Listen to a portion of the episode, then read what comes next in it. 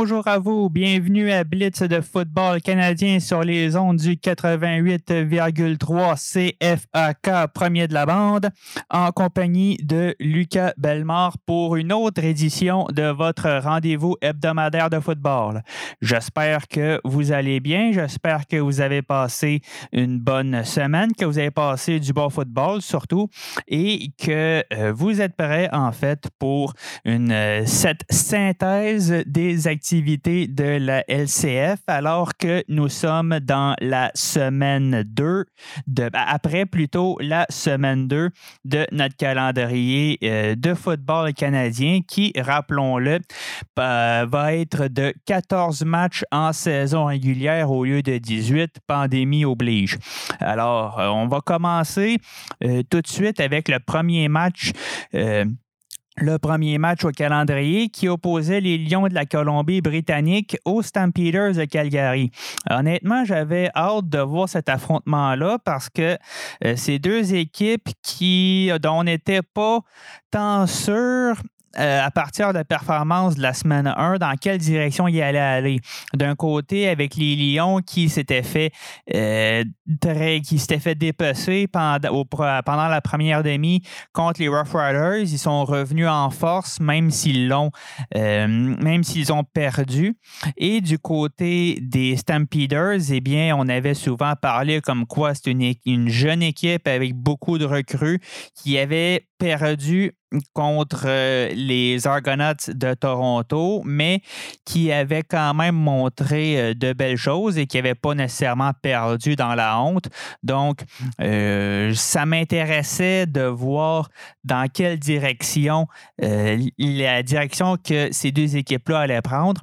Et on s'est rapidement rendu compte que, que ce sont les Lions qui sont ressortis le plus fort après, leur, euh, après les performances de la semaine 1.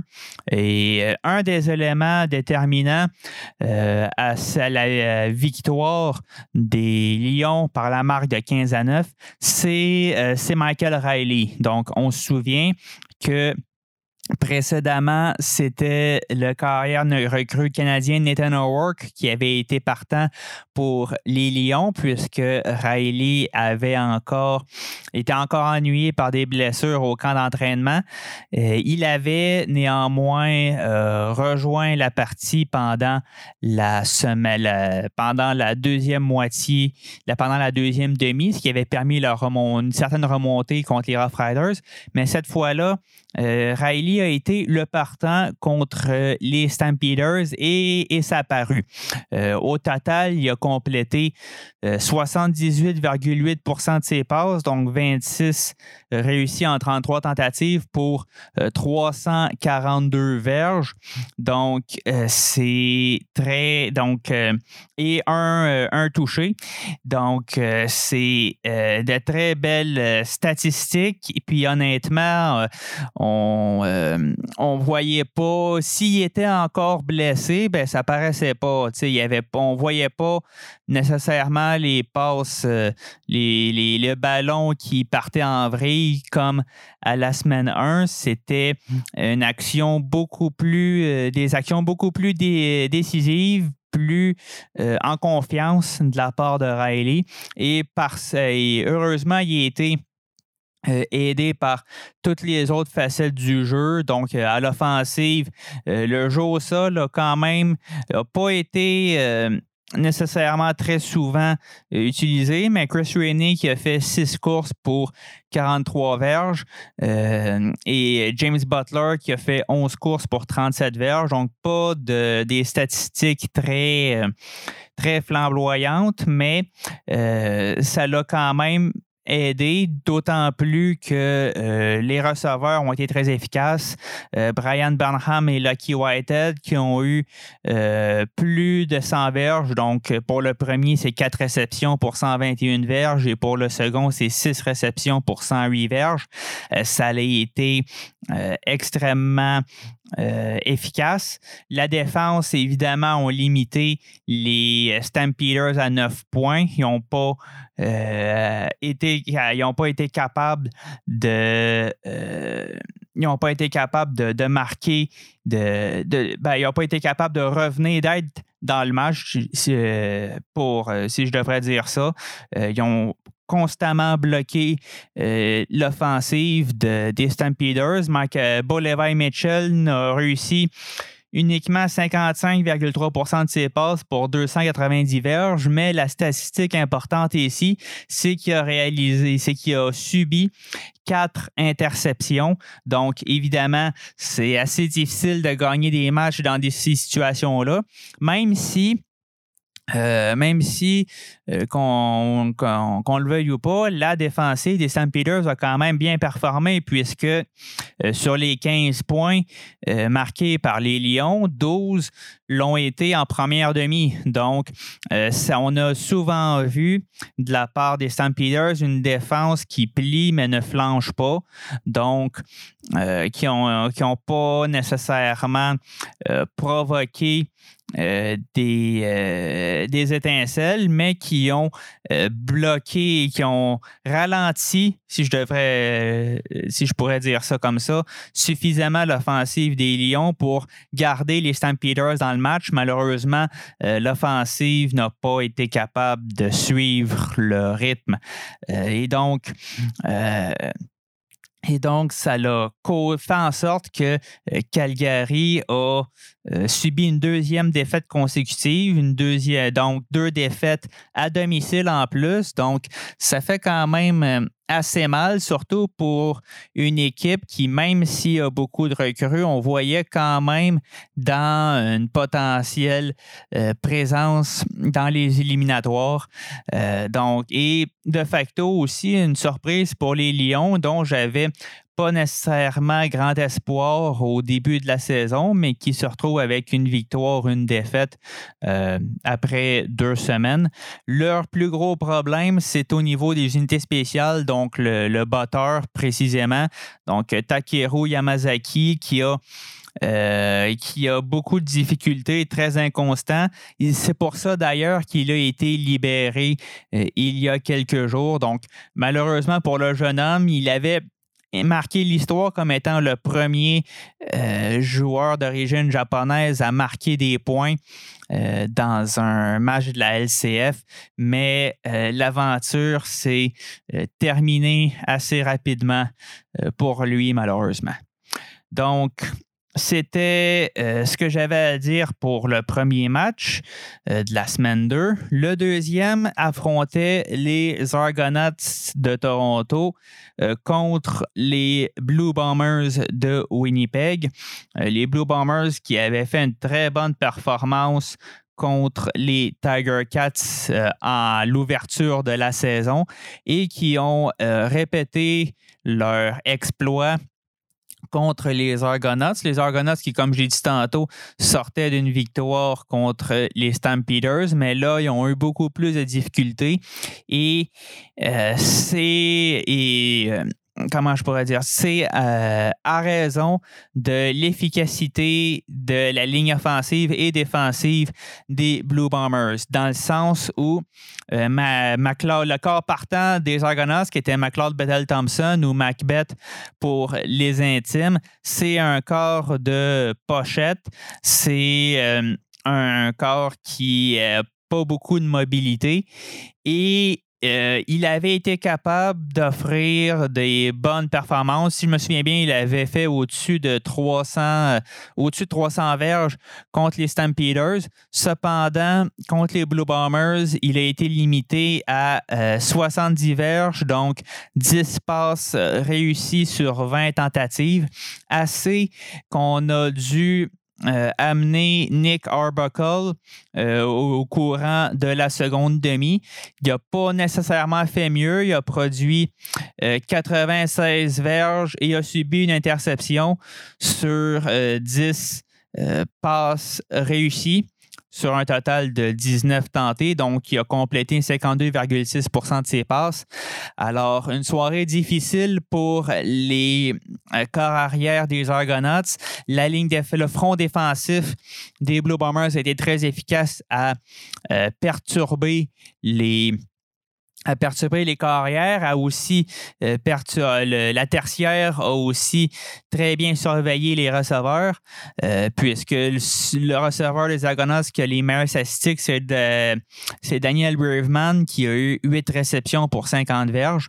La seule facette qui a été vraiment, euh, qui a été vraiment réussie du côté des euh, Argonauts, c'est le jeu au sol, puisque John White de Fort a réalisé 12 courses pour 111 verges et un touché. Donc, c'est lui qui a marqué les, euh, les points, les, les, les uniques points pour son, son équipe. Alors, euh, les, euh, les, Blue Bombers ont fait ce qu'ils ont fait euh, la semaine dernière, c'est-à-dire qu'ils ont très bien, ils ont contrôlé le match pratiquement du début à la fin. Zach Collaros, c'est une autre bonne performance. Il a complété 32, 32 de ses 40 tentatives de passe pour 292 verges, deux passes de toucher et une interception. le jeu au sol a été beaucoup plus On avait été surpris la semaine euh, dernière par euh, Brady Oliveira euh, qui avait très qui avait qui avait réalisé produit au-dessus de 100 verges. Cette fois-là, le front défensif des Argonauts a été plus efficace que celui des Tiger Cats pour bloquer le jeu au sol. Oliveira a eu 13 courses pour uniquement 29 verges. Et donc, euh, soirée plus difficile pour euh, le recrue Oliviera. Euh, ça a été vraiment le jeu aérien qui était plus performant avec notamment Kenny Lawler qui a eu 10 réceptions pour 99 verges ou Nick Demski qui a eu 8 réceptions pour 68 verges et un touché. Euh, Winnipeg continue dans, continue dans sa lancée de, euh, qui avait été initiée euh, à la semaine 1. Euh, honnêtement, ça va être une des, une des très bonnes. Ça s'enligne, en tout cas, euh, pour être une des bonnes équipes dans le circuit en 2021. C'est sûr qu'il faut toujours être prudent puisqu'il reste encore beaucoup de matchs à jouer, mais dans le contexte d'une saison écourtée, ben, les matchs sont encore plus importants et quand la saison va avancer, ben, les matchs intra-division vont avoir encore plus d'importance. Et, mais euh, Winnipeg va euh, montre déjà qu'ils sont ils maîtrisent les tranchées, donc autant le front défensif que la protection du corps arrière est parmi les meilleurs du les meilleurs des neuf équipes. Et donc, même si j'avais émis quelques doutes au, au, début de la saison sur les performances de Zach Colaros, mais surtout au niveau de son état de santé, bien, pour l'instant, il fait bien le travail. Euh, la protection est assez efficace. Donc, euh, donc, les, Blue Bombers, si Colaros reste en santé, devraient être dans, dans les meilleures équipes du circuit. Quant aux Argonauts, bien, c'est sûr que euh, ils ont affronté une équipe plus expérimenté. Euh, c'est les Toronto, c'est une équipe qui s'est beaucoup construite avec les euh, sur le marché des agents libres. Néanmoins, il y, a, quand même beaucoup de talent, j'en ai souvent parlé, mais euh, ça, on revient un peu à ce que j'avais dit à la première émission sur Macbeth. Donc, donc s'il était un quart capable d'amener son équipe à la victoire. Cette fois-ci, ça l'a moins bien été contre une équipe euh, avec un front défensif beaucoup plus efficace que celui euh, des Stampeders. Euh, mais honnêtement, je pense pas que les partisans de Toronto doivent nécessairement s'inquiéter d'une quelconque manière, puisque, puisque dans le fond, comment je pourrais dire, ils affrontaient déjà une équipe qui était bonne et on sait de quoi les, Argonauts sont capables et je pense que euh, malgré tout, ils ont la capacité de bien performer et de, de se plus haut dans le classement.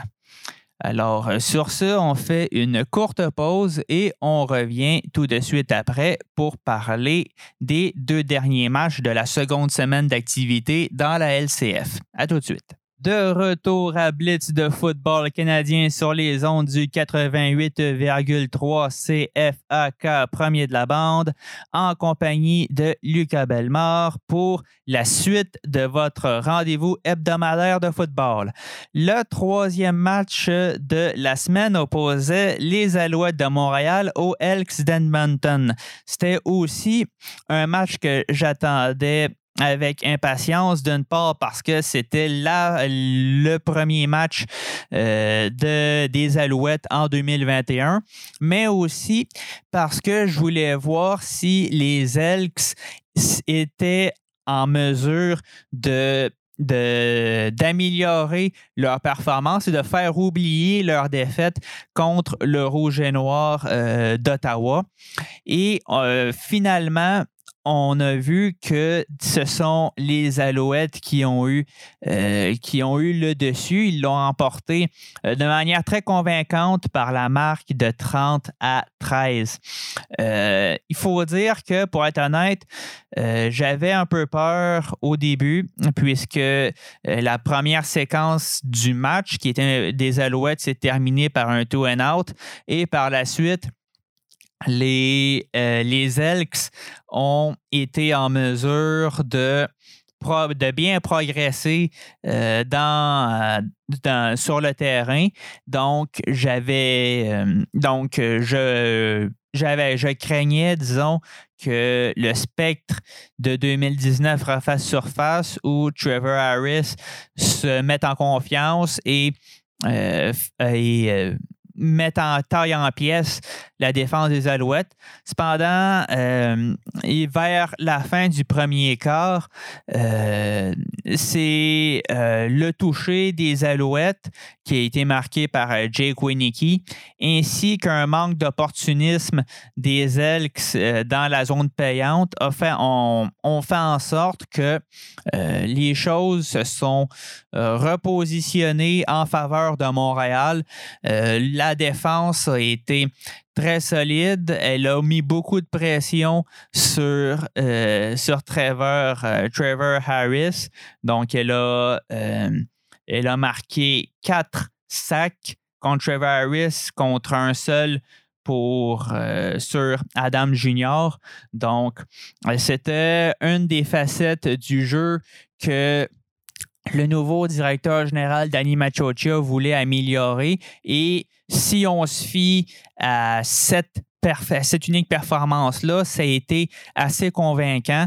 On a été capable de mettre de, la pression sur, sur le corps arrière et euh, à limiter euh, ses performances, puisque euh, les Elks n'ont été capables de marquer qu'un seul touché à la toute fin du match. Sinon, ils ont été limités à deux placements, donc un au premier et un autre au troisième quart.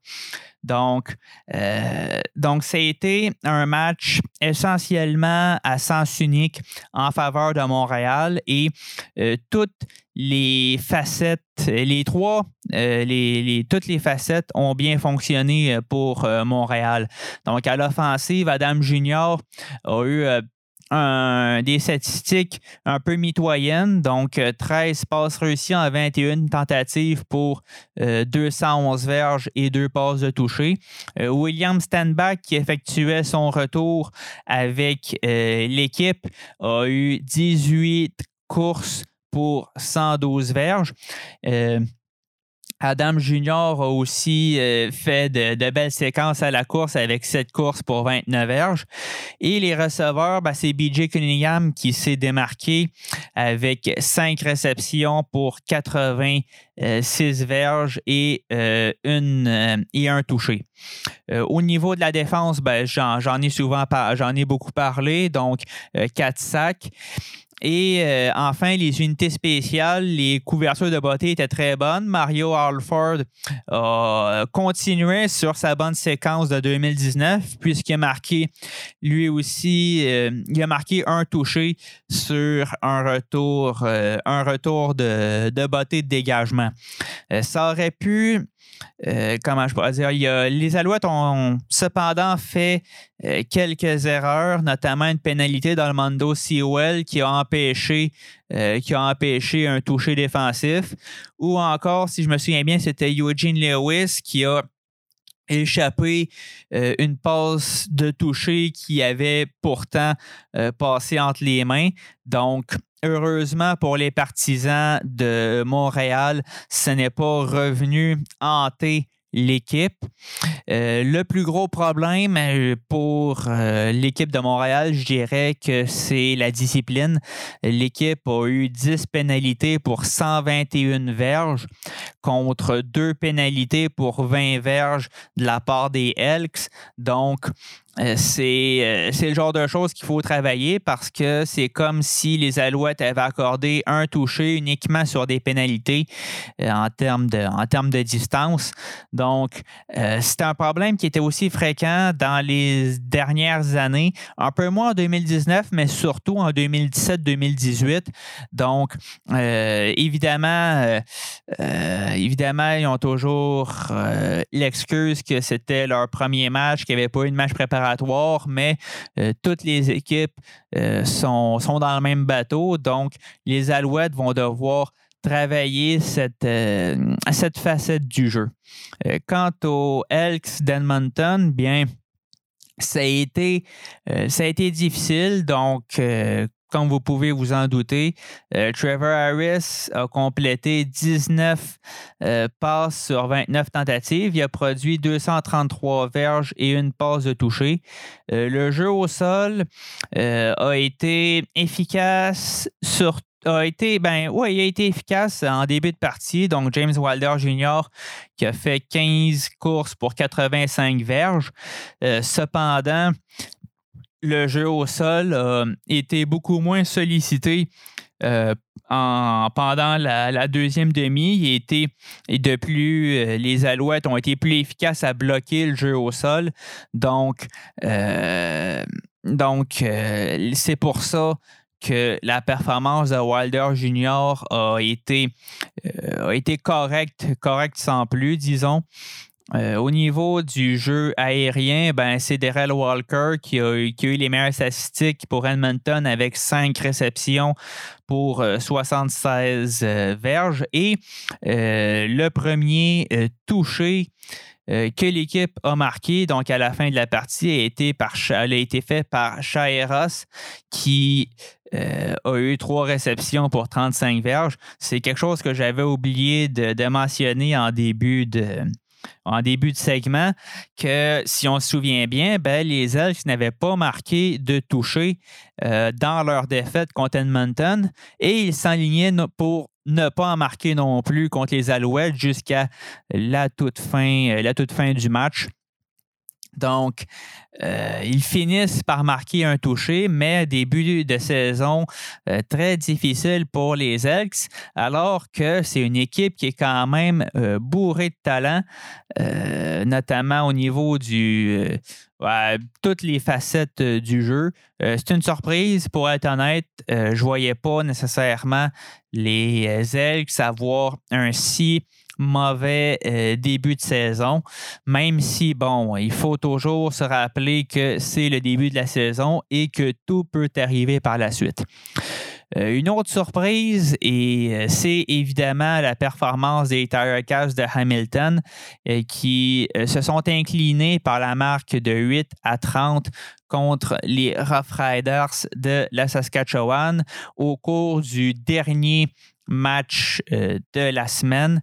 Et euh, écoutez, euh, euh, je sais pas, je sais pas vraiment quoi dire de plus parce que ce que j'ai dit sur les Elks peut être un copier-coller, presque un copier-coller euh, pour les Tiger Cats. C'est une équipe qui, j'avais dit pendant la première émission que je voyais en début de, que je voyais en haut, de, dans le haut du classement.